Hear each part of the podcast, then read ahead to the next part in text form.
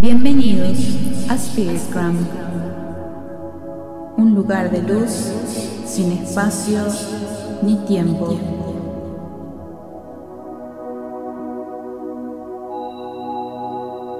En el aquí y ahora, para todas las almas.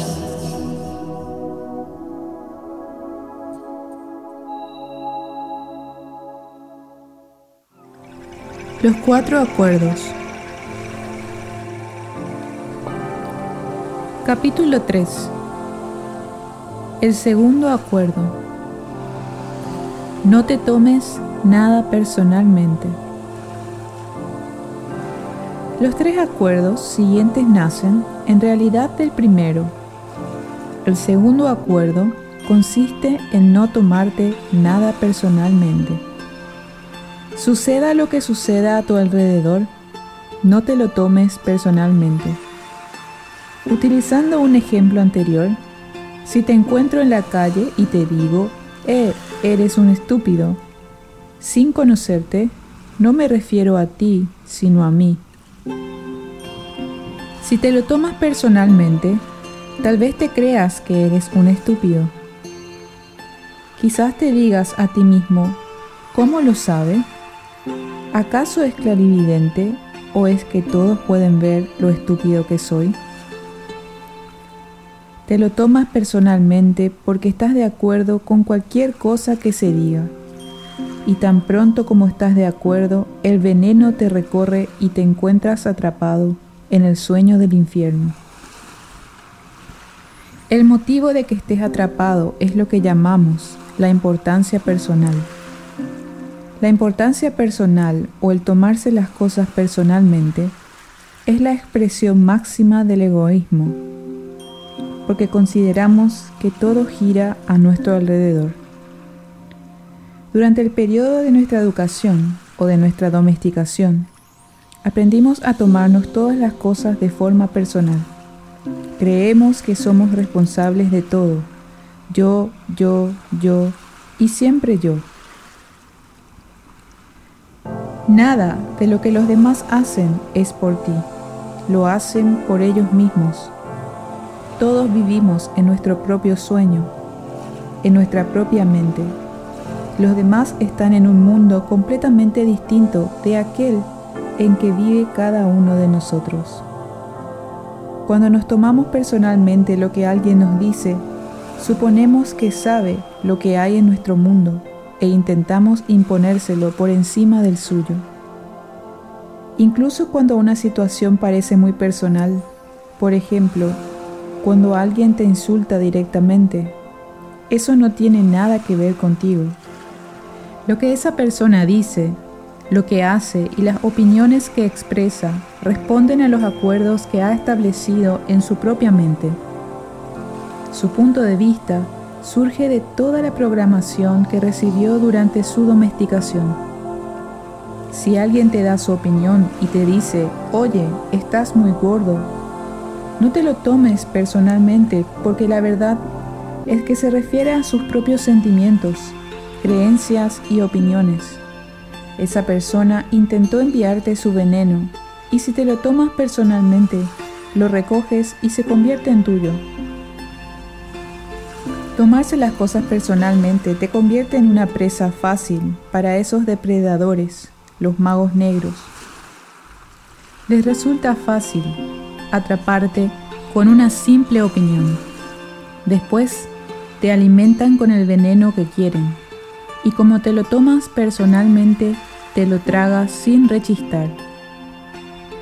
Te comes toda su basura emocional y la conviertes en tu propia basura. Pero si no te lo tomas personalmente, serás inmune a todo veneno aunque te encuentres en medio del infierno. Esa inmunidad es un don de este acuerdo.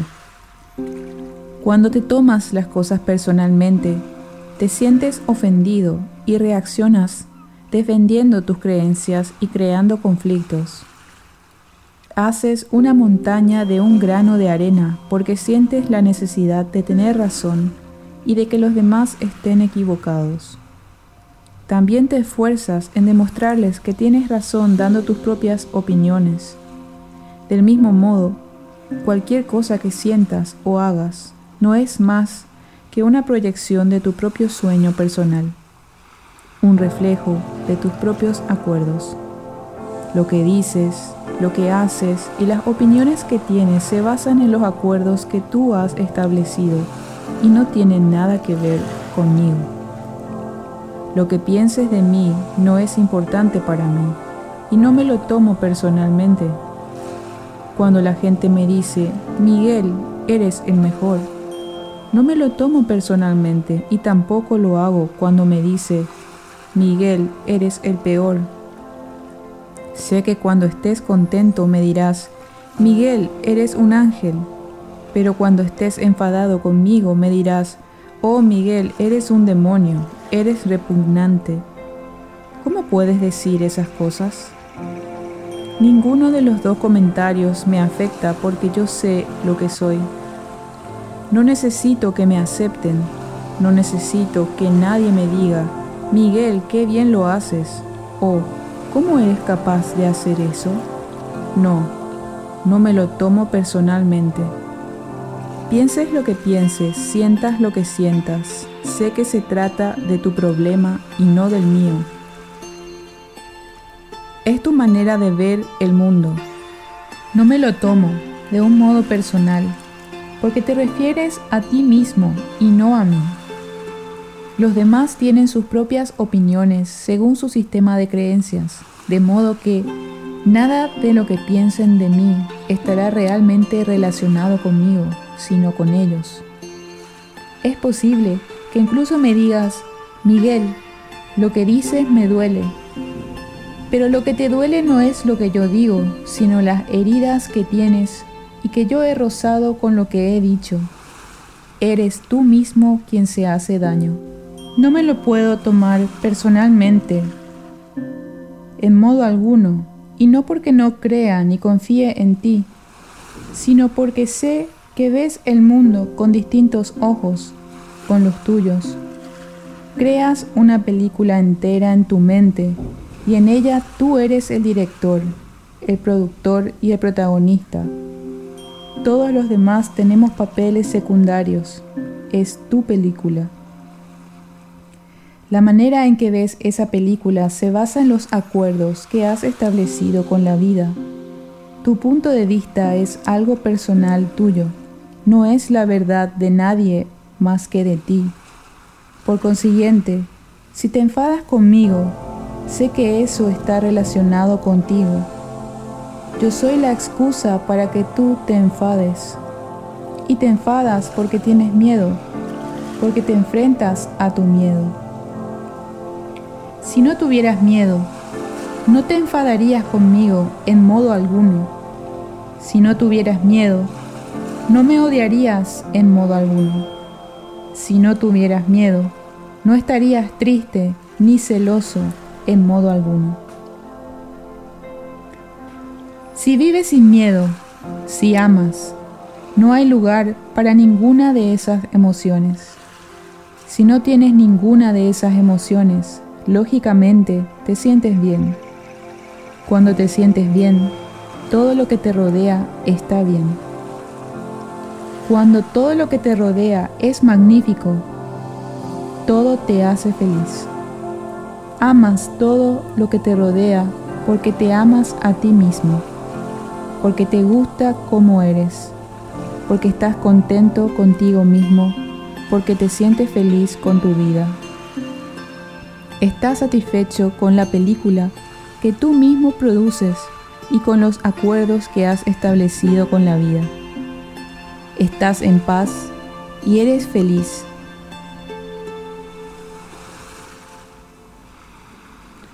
Vives en ese estado de dicha en el que todo es verdaderamente maravilloso y bello.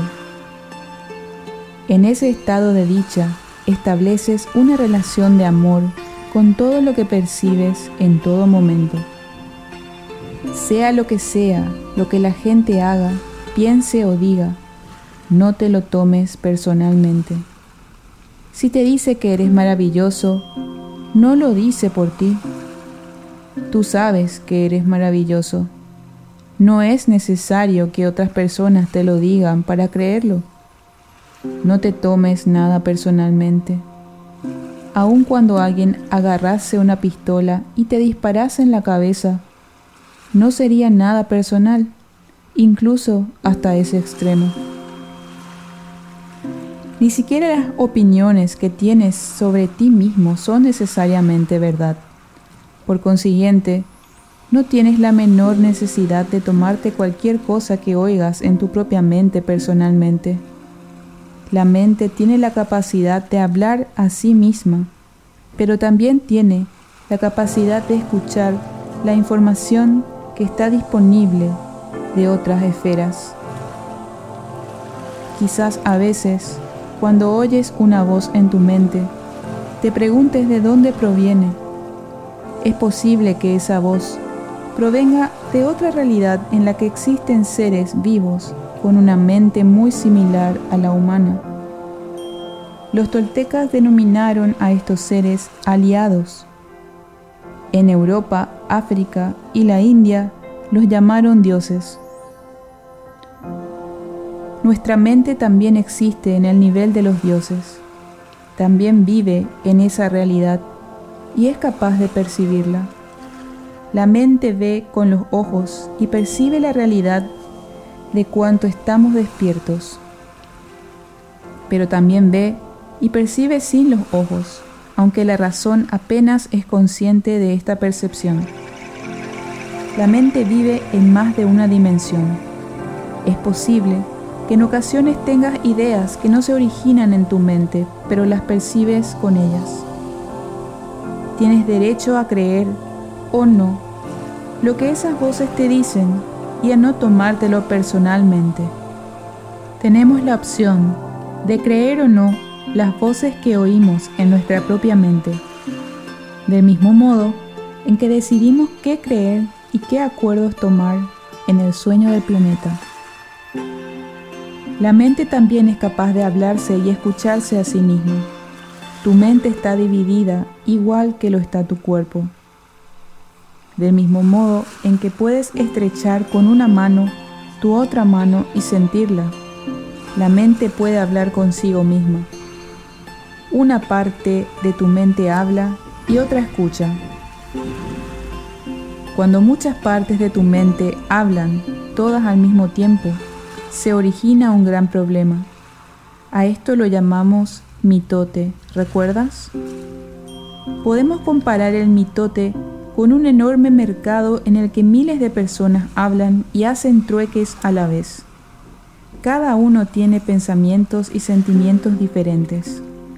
Cada uno tiene un punto de vista distinto. Todos los acuerdos que hemos establecido, la programación de la mente, no son necesariamente compatibles entre sí.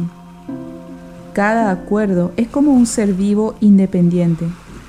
Tiene su propia personalidad y su propia voz. Hay acuerdos incompatibles que se contradicen los unos a los otros.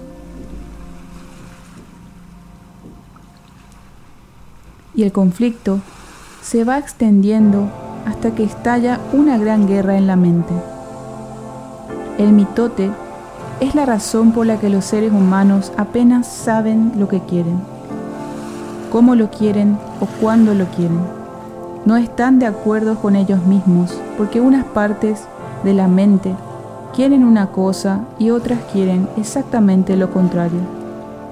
Una parte de la mente pone objeciones a determinados pensamientos y actos y otra los apoya. Todos estos pequeños seres vivientes crean conflictos internos porque están vivos y cada uno tiene su propia voz.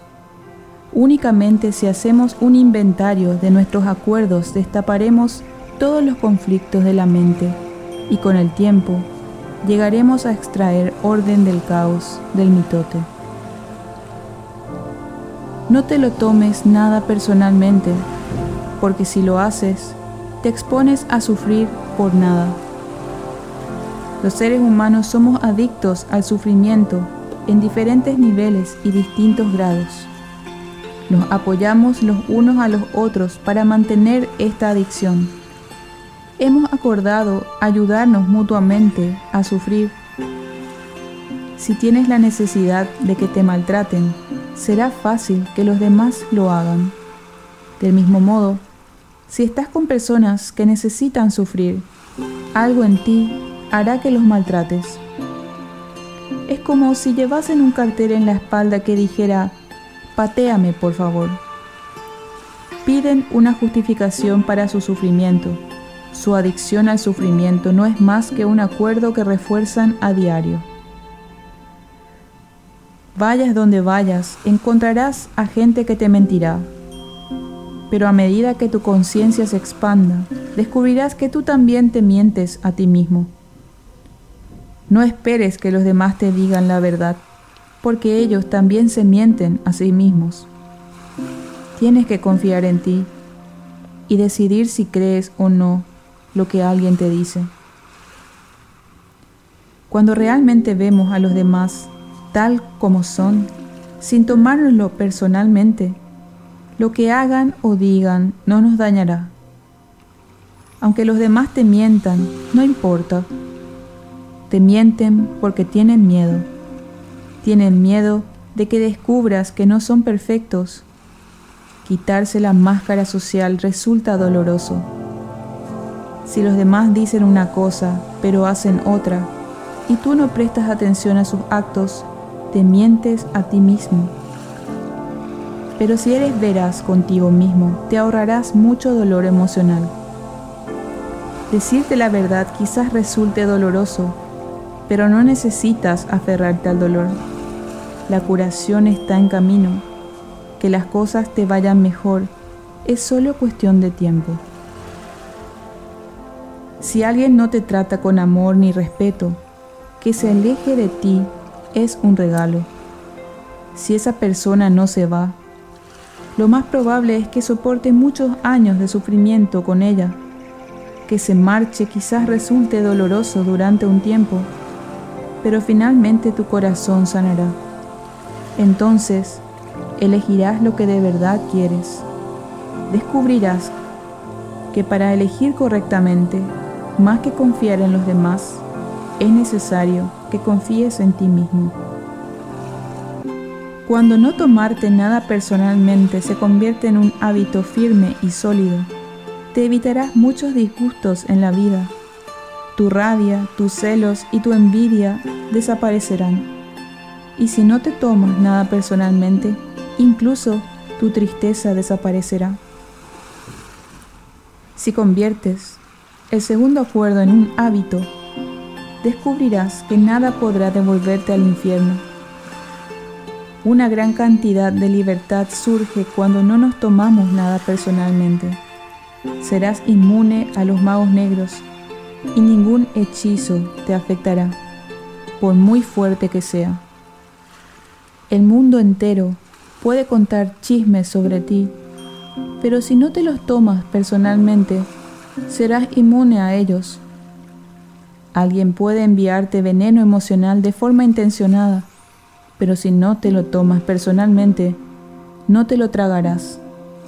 Cuando no tomas el veneno emocional, se vuelve más nocivo para el que lo envía, pero no para ti. Ya puedes ver cuán importante es este acuerdo.